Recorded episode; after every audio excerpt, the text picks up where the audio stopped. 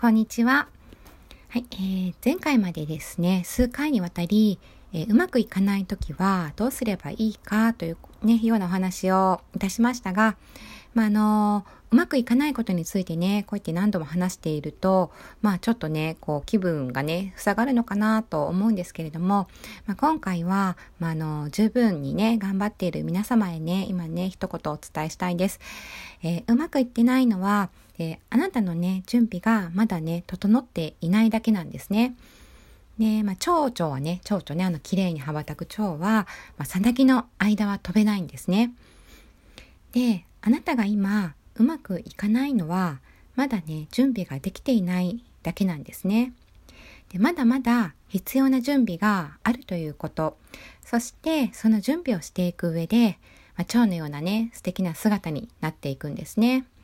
で綺麗な羽を伸ばして、まあ、羽ばたいていくんですね。でそれまでの今は準備段階ということなんですね。で、さなぎが蝶になりたいとね、思わなければ、さなぎはさなぎのままでね、終わってしまうんですね。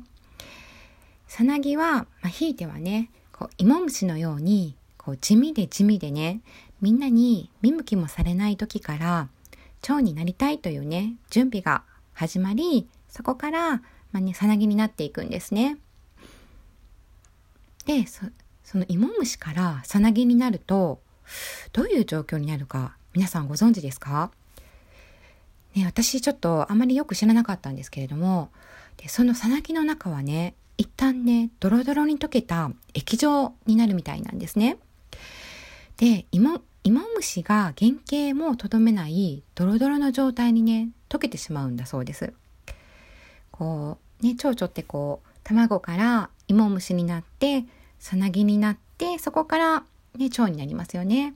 でその芋虫からさなぎになる状態のところで、一旦ドロドロにね、溶けるんだそうですね。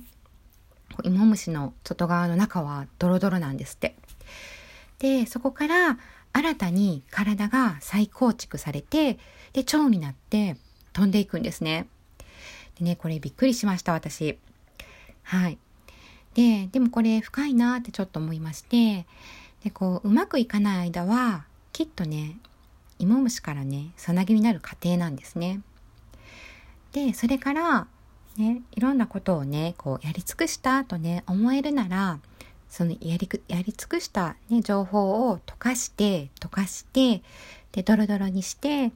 で、何か新しいものに変えていく準備をしているっていうところ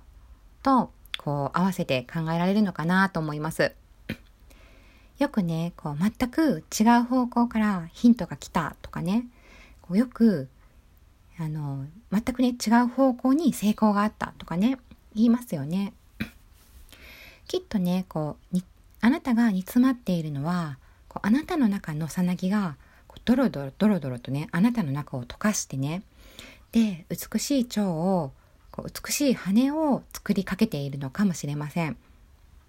で幼虫から成虫への変化は、まあね、食料が異なるみたいなんですね。食べるものが違うから、こうね、一旦溶けて、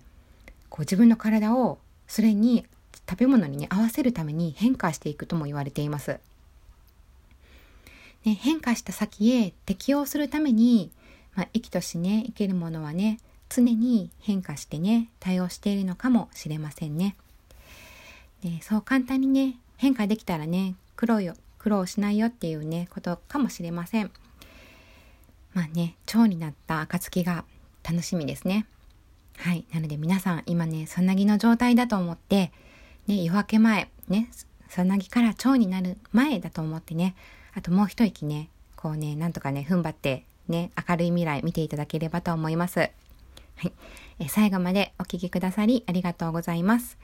すべての方々が自分らしい生き方を謳歌できる時代だと思います。え、誰もがこうなりたいと思えば何にでもなれる、幸せになれるとも思います。え、この音声での出会いで皆様に、そして私にとりましても未来を少しずつ変えていける出来事となりますように。え、もし何か、えお役に立ててましたら、フォローやいいねですね。で、コメント等もいただけるととても嬉しいです。ありがとうございました。